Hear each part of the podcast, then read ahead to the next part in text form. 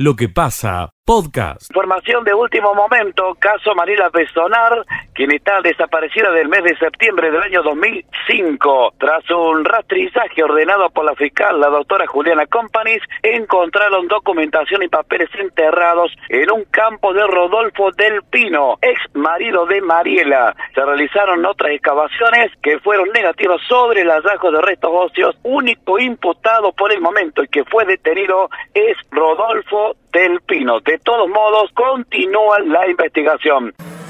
Escucha lo mejor de lo que pasa accidente de tránsito, el comisario Mauricio Zorrilla comunicó que en Ruta Nacional 158, kilómetro 199, se produjo ayer, anoche precisamente, un accidente de tránsito en el cual participaron tres camiones. El conductor de uno de ellos perdió la vida inmediatamente. Era un hombre de 38 años de edad, oriundo de Rosario. Luego del siniestro, uno de los dos conductores restantes, un hombre de 56 años de edad de la provincia de Buenos Aires, ha quedado aprendido a disposición de la Fiscalía de Villa María. La vía estuvo interrumpida por momentos y eh, se ha liberado media calzada para aliviar el tránsito.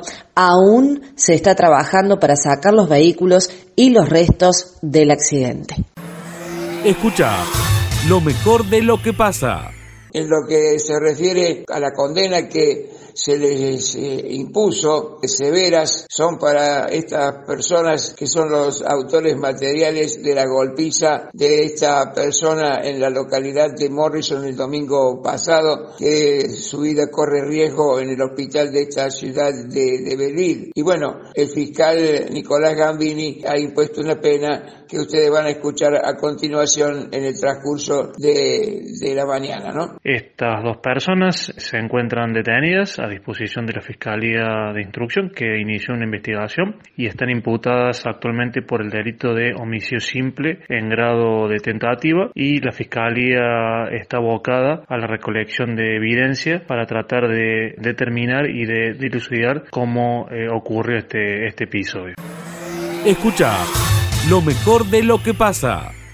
El foco puesto en este caso en la calidad de la leche de la República Argentina, tanto la calidad composicional, es decir, la cantidad de sólidos que tiene la leche, como la calidad higiénico-sanitaria. ¿Cómo estamos? Foto y película, Miguel. Mm. Diría que vamos bien. Sería indispensable a lo mejor acelerar un poco más, pero no está mal la República Argentina. Te diría, y es un poco el reporte que hemos traducido sobre datos de la Dirección Nacional Láctea, que si bien tiene un recorrido un poquito irregular en los últimos ocho años, Argentina va creciendo tanto en lo que es la calidad composicional como en lo que es la calidad higiénico-sanitaria.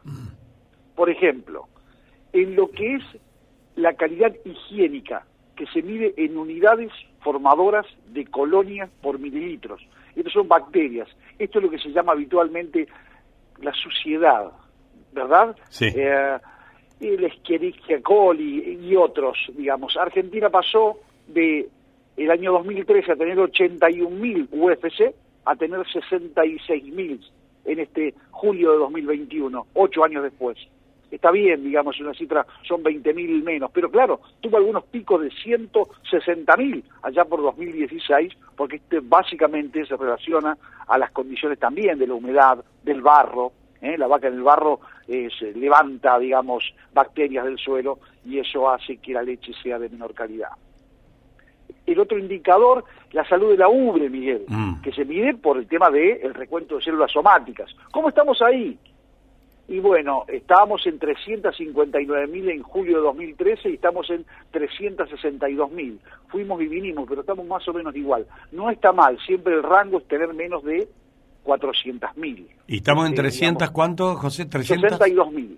362.000. Eso eh. mide básicamente lo que son las células somáticas, es la, defensa que tiene la ubre, digamos, versus eh, o frente a la mastitis o mamitis, como dicen los españoles, es decir, la enfermedad de la ubre. Y cierro con el tema de los sólidos totales. La grasa butirosa, teníamos 365 de grasa allá por 2013, hoy es 3,79, estamos dando de comer mejor, y lo mismo que la proteína, que es más difícil subir, estamos en 3,39, estamos en 3,41. Es decir, estamos en sólidos totales cerca de 7, Miguel, o hay en torno a 7% de la leche, eh, con lo que un poco más de sólido, digamos, nos da la idea de la cantidad de agua que tiene la leche, y no precisamente la que le pone el lechero, ¿no? Sino la que la sí, sí, no, no, el lechero no, jamás le pone el lechero, José, nunca. claro que sí. bueno, es un dato se puede meter, se puede meter alguna vez un poco si si el tacho está enfriándose en una en una pileta con agua, se puede meter un poquito, pero, pero no es que le pongan cómo sabe la gente, ¿Cómo sabe la gente de Ana Sumarán? Bueno, eh, Miguel, eh, lo último es, eh, hay un comparativo entre provincias, y nosotros estamos destacando hoy en todolechería.com.ar que Buenos Aires y La Pampa sobresalen en calidad composicional e higiene de la leche, Córdoba está un poquito al medio, un poquito más retrasada que Santa Fe, inclusive los peores indicadores se los lleva entre Ríos y Santiago del Estero. Bueno, nos quedamos con 32.50 el litro en tranquera, José. ¿Estamos ahí? Claro, efectivamente, estamos justamente haciendo eh, la distribución de la información a todas nuestras a través de todas nuestras redes en este momento. Eh, 32.15 promedio nacional, en Córdoba 31.49, pero bueno, siempre sabemos que ahí hay una yapita que falta. Escucha lo mejor de lo que pasa. El próximo mes, mes de septiembre, se van a cumplir 16 años que es buscada por la justicia villamariense Mariela Besonar. Nada por aquí, nada por allá, pero aparece que la fiscal doctora Juliana Companis está trabajando intensamente para que se sepa en realidad qué ha pasado con, con esta mujer.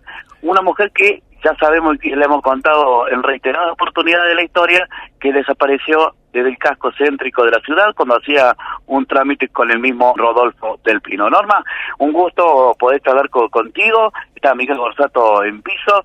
Te sorprendiste esta mañana cuando tomamos contacto, charlabas conmigo desde, desde nuestra unidad de exteriores. Ante todo, buen día, ¿cómo estás? Hola, buen día, ¿cómo estás? Eh, sí, sorprendida porque ustedes me, me pasaron la noticia y la verdad eh, me siento feliz porque siento que es la punta del ovillo y que ahora sí se va, se va a saber algo de Mariela. Tengo mucha fe en esta en esta mujer eh, company porque es mujer, porque le está poniendo, como decimos, todos los ovarios y de verdad es una maravilla lo que está haciendo. Eh, no tiene nada nuevo, pero ella está releyendo todo el caso, se está empapando en el tema y está tomando declaraciones o lo que sea con las mismas cosas que hizo Atienza, pero ella lo está viendo de otra óptica y la verdad está sacando resultados maravillosos. Ojalá Dios nos ayude a que Mariela aparezca. Desde el año 2005, para que la audiencia sepa, Miguel, y tú también lo sabes, hemos andado en allanamientos, en procedimientos con la policía encabezado por el fiscal doctor Atienza en Los Zorros, en Tío Pugio. ¿Qué piensa de la justicia? ¿Qué piensa en, en esta parte ahora que comienza como a abrirse un poco más, Norma? Bueno, lo que decía recién, tengo mucha esperanza de que, de que esto surja, de que se sepa la verdad. Nosotros siempre creímos que Del Pino tiene algo que ver, si no la entregó, algo hizo, algo pasó, porque las pruebas mm, son que desde el taller mecánico ya sale para Tío Pugio, nunca llegó al centro, en ninguna cámara se ve, eh, en esa época una camioneta como, como la que Del Pino tenía no eran no eran muchas en la ciudad y, y enfrente de un colegio donde él dice haber estacionado ninguna maestra ningún chico ni nadie vio una camioneta así así que creemos que eh, salió salió para Tío Pugio y bueno por eso buscaban en la zona de, de Tío Pugio por los radares del celular y todo. Y bueno Dios quiere que si apareció ahora papel papeles que han aparecido, no sé, enterrados, eh, aparezca algo. Ojalá encuentren algo, porque que para que esto se, se termine, se haga justicia y su madre del cielo pueda descansar en paz, que murió pidiendo, pidiendo por su hija y su hija nunca apareció. Norma, está Miguel Ángel Borsato quien conduce la segunda parte de la mañana. Miguel, voy a cederle el micrófono de la radio, si me, me dos segunditos nada más y ahí está el aparato para que ella te escuche, Miguel. Bueno, bueno, ¿cómo no? En realidad no mucho más. ¿Cómo está Norma? Un gusto. Buen día. Hola, buen día, Miguel, un gusto. Eh, gracias, gracias por darnos un momentito. Eh, prácticamente has dicho todo, porque en estas circunstancias no se hace más que afianzar una ilusión que de camino a la verdad, el, hallazgo de estos papeles. Pero como sos amiga de eh, Mariela, eh, tal vez los papeles encontrados para vos sea algo mucho más diferente que para nosotros, o tenga más valor que para nosotros. No sé qué, qué pensás de esos de esas papelerías que se han encontrado en un campo de, del Pino. La verdad yo estoy sorprendida porque me desperté con la noticia de ustedes los periodistas, yo no tenía idea, eh, no sé nada, la verdad sé lo mismo que ustedes, pero porque esto está siendo todo muy muy cauteloso, no no no podemos hablar porque en realidad no tenemos que decir.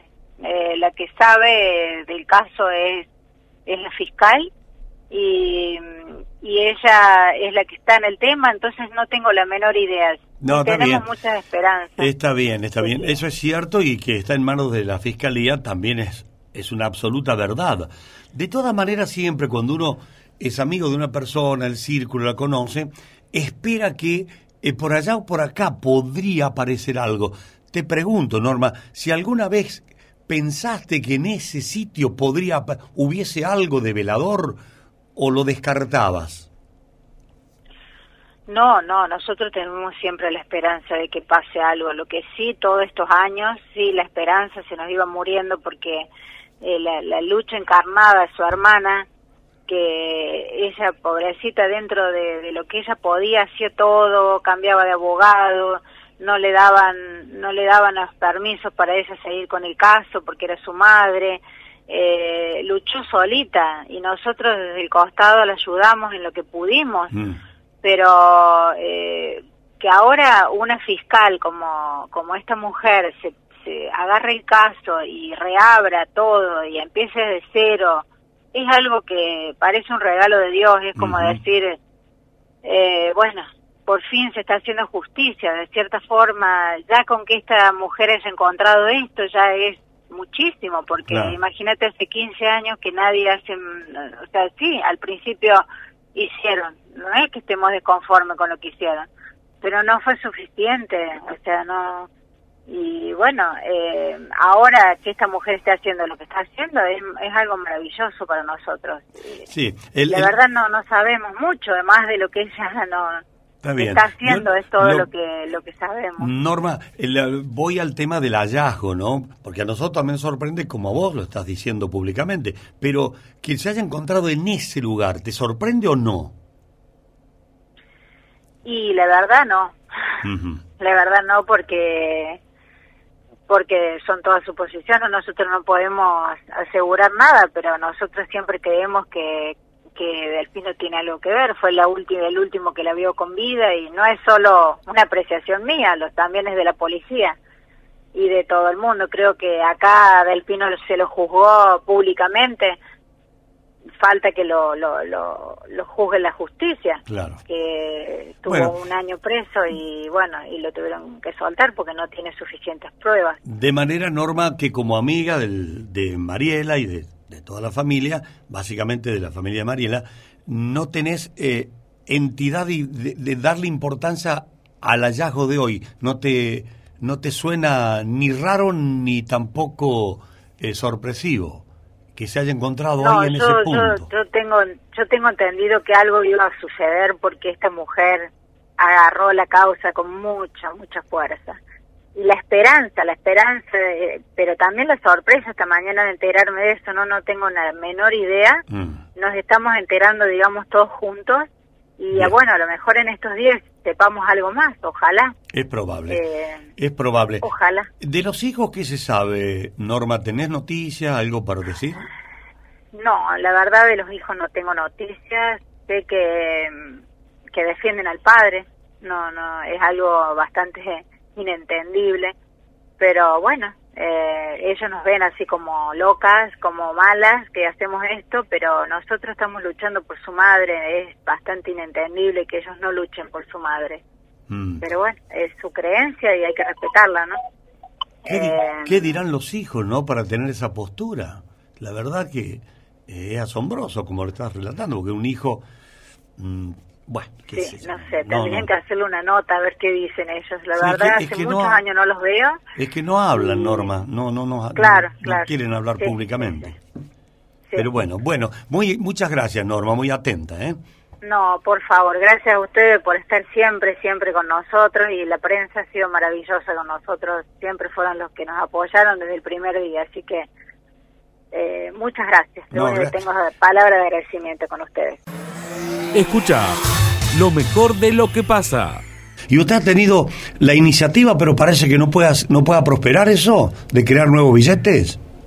Y no sé, vamos a ver qué dice, qué dice la mayoría del oficialismo porque uno puede presentar el, proyecto que por, por más bueno que sea, este, si no hay voluntad de la mayoría no, no lo podemos tratar. Pero bueno, yo creo que esto es traer un poco de, comodidad al, a los usuarios y poco de comodidad a los cajeros también, porque la verdad que los billetes que están en circulación este, ya no dan abasto.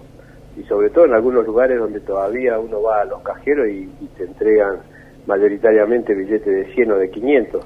Claro. con los montos que hay, con la inflación que hay, la verdad que ya no dan abasto. Dicen los bancos, Pablo, eh, Pablo, dicen los bancos que no le alcanza el espacio físico para guardar tanto billetes de 100 pesos, de, de 200, de, hasta de 500. O sea, hace falta, no le alcanza el espacio físico para guardarlo. Y esto es así.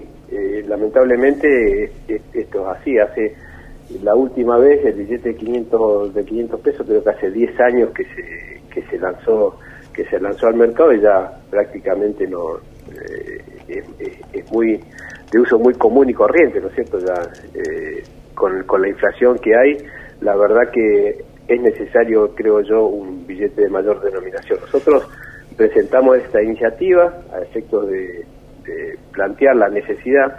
La verdad que no yo no veo mucha voluntad del gobierno de, poder llevar adelante esto porque es, es, reconocer la situación inflacionaria que tenemos, pero bueno, la realidad es que eh, los billetes que, eh, que, hay en circulación eh, dificultan mucho la, la, normal actividad, ¿no es cierto? Tanto de los bancos como de los, de los ciudadanos, donde uno va a los cajeros y, ni hablar los días de cobro, donde rápidamente los cajeros se quedan sin, fuera de servicio por, por falta de billetes. Es, es alguien que tiene que retirar eh, una suma de 15 mil pesos y, que le toque todo en billetes de 500 o de 100. La verdad que tiene que andar con un, con un paquetito de plata.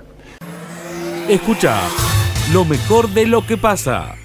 Comenzado, Miguel, la segunda campaña del sobre eh, que están realizando los bomberos voluntarios de Villanueva. Vamos a escuchar a su jefe, Henry Mandayo, decía esto aquí en Radio Villa María, Miguel. Estamos muy agradecidos de todo el apoyo que estamos teniendo de, los vecinos de Villanueva en los distintos barrios que hemos recorrido hasta ahora. Están colaborando realmente, bueno, vuelvo a insistir, nos sorprendió eh, esperábamos obviamente el, apoyo, la colaboración, pero bueno, la gente nos está esperando fuera de su domicilio para, para ayudarnos con lo que puede y realmente nos pone muy bien, bueno, recibir el apoyo obviamente económico y el apoyo también moral, las salutaciones y bueno, estamos en la mitad de la campaña porque se hicieron dos fines de semana y nos quedan dos todavía, que este fin de semana, sábado y domingo, vamos a estar recorriendo los barrios de Villa del Parque, Residencial América, Barrio Centro, vamos a estar por ese sector y el domingo vamos a estar en Villa Oeste, poetas argentinos. Y el próximo fin de semana no lo vamos a hacer porque está el festejo del Día del Niño, así que el último fin de semana será el 4 y 5 de septiembre. Ahí estaremos recorriendo los barrios que nos están quedando, como Aguas Claras, el barrio Las Quintas y algunos otros barrios que nos están quedando para recorrer campaña del sobre entonces que realiza bomberos voluntarios, la gente coloca cualquier importe en un sobre que va pasando a los vecinos y ese dinero es destinado para el cuartel, por así se puede comprar una unidad, Miguel. Escucha lo mejor de lo que pasa. Esta es la segunda colecta que hacemos en este año debido al efecto pandemia que hemos dejado de, hacer algunas colectas. La gente tiene que saber que ha disminuido en los centros de hemoterapia entre un 70 y un 80% la, la donación de sangre voluntaria, razón por la que nosotros seguimos trabajando solidariamente y demostrando el alto valor humanitario que significa la donación de sangre. Así que bueno, estamos aquí en UAPC desde las 8 de la mañana hasta las 12 y media, 13, a los efectos de poder brindarle a la sociedad los brazos solidarios de, de la gente que se suman día a día a, a nuestras campañas. ¿Le cuesta a la gente en realidad venir a acercarse? Les cuesta porque con esto de la pandemia están medio complicados con respecto, tienen muchos, muchos miedos, pero nosotros nos regimos con todos los protocolos del Ministerio de Salud y de la Fundación del Banco Central de Sangre. ¿Cuáles son los requisitos, Rubén? Los requisitos ser mayores de 18 años, pesar más de 50 kilos, aquellas personas que tengan o que hayan padecido COVID, haber pasado 30 días del alta, aquellas personas que han sido vacunadas, tener eh, la vacuna eh, después de los 14 días pueden donar, eh, los, que, los que tienen piercing o tatuajes un año, y bueno, y los esperamos y que se sumen a donar vida en vida y a salvar cuatro vidas, ¿no? Escucha lo mejor de lo que pasa. Miguel, vamos a hablar de los candidatos de Villa María y vamos a incluir a Villanueva en este caso, hablar de todo el conglomerado para estas elecciones primarias, porque claro, los taquilleros son dos o tres, ¿no? Hablamos siempre de Martín Gil, de Eduardo Acastelo, de Natalio Graglia. Sí. Pero hay 10 villamarienses que van a ser candidatos en estas elecciones. Ah, bueno, 10 candidatos. 10 candidatos que ¿Y van a ser... ¿Y por qué? A ver, enumerar cada uno por qué partido. Vamos de a uno y vamos a contar quiénes son. Por supuesto, lo decíamos, Martín Gil, candidato a primer diputado del Frente de Todos, Eduardo Acastelo, segundo senador de mm, Hacemos por Córdoba, Natalio Graglia, quinto de el Frente de Todos en la lista de diputados. Hasta ahí, Lo conocido. conocido. A ver. Vamos con lo no conocido. Le nombro a Misael Ogaz. ¿Le suena? Porque ya ha tenido alguna participación. Ogaz. candidato Eh, de la izquier- izquierda. izquierda, izquierda, claro, sí, sí. Misael Ogaz quiso ser candidato a intendente en 2019, Mm, sí, pero no le daba la edad. No tiene más de 30 años. Por ende, debió ser candidato a primer concejal. Y en ese lugar estuvo hace dos años eh, José María Gutiérrez. Ahora sí va a formar parte de la lista de eh, la izquierda en una de las tres listas que tiene el Frente de Izquierda Bien. que va a competir en las primarias. Este es uno. Otro de la izquierda, hablamos de Franco Bergero. Este es del Nuevo Más. Es un espacio que no está dentro de la competencia interna de la izquierda, sino que va por fuera. Es un estudiante de la Universidad Nacional de Córdoba que está procesado hace ya dos, eh, tres años. Cuando recuerdan, en el 2018 se tomaban las universidades en reclamo de más presupuesto, que incluso la Universidad de Villa María también estuvo Sí, en la misma situación. Bueno, Córdoba vivió el mismo proceso y Franco Bergero es uno de los estudiantes que había tomado la escuela y, y, por supuesto la mm, universidad, perdón, y también se encuentra procesado en este momento a la espera del juicio, ¿no? Pero puede ser candidato. Pero puede ser candidato igual. No está condenado. No está condenado ni condena firme. Puede ser candidato del partido Nuevo Más. Él es villamariense, estudia en la Universidad de Córdoba. Hablamos del doctor Esteban Ancarani, Ah, sí. conocido en la ciudad, Sí, sí. traumatólogo, candidato de Encuentro Vecinal Córdoba. El espacio de Aurelio García Lorrio, que ha crecido bastante en, el- en los últimos años este espacio. Bueno, Esteban Ancarani también es candidato a diputado nacional. Y hace dos meses nada más, el doctor Ancarani ha sido nombrado eh, por sus pares como presidente del Círculo Médico de Villa María también. Y un dato más. La próxima semana, Miguel, va a haber una marcha de las velas en Villa María para recordar a todo el personal sanitario fallecido por COVID-19, organizado por el Círculo Médico que preside Ancarani. Y más allá de esto, también va a ser candidato a diputado nacional. Volvemos a la izquierda, uno que ya es habitual en casi todas las elecciones. Hablamos de Néstor Gea, del MST. También va a estar en la lista eh, de que va a encabezar Luciana Echeverría. Nos vamos a la derecha nuevamente, y todavía un poco más a la derecha. Hablamos de Daniela Louet. Ella sí que no es conocida, es una villamariense, dice que es ama de casa, una ciudadana común, eh, hace cinco o seis años que no consigue trabajo, decidió involucrarse en la política, en el partido Avanza Libertad, que es el partido de Milei y Ajá. de Esper. ¿Cómo es el apellido?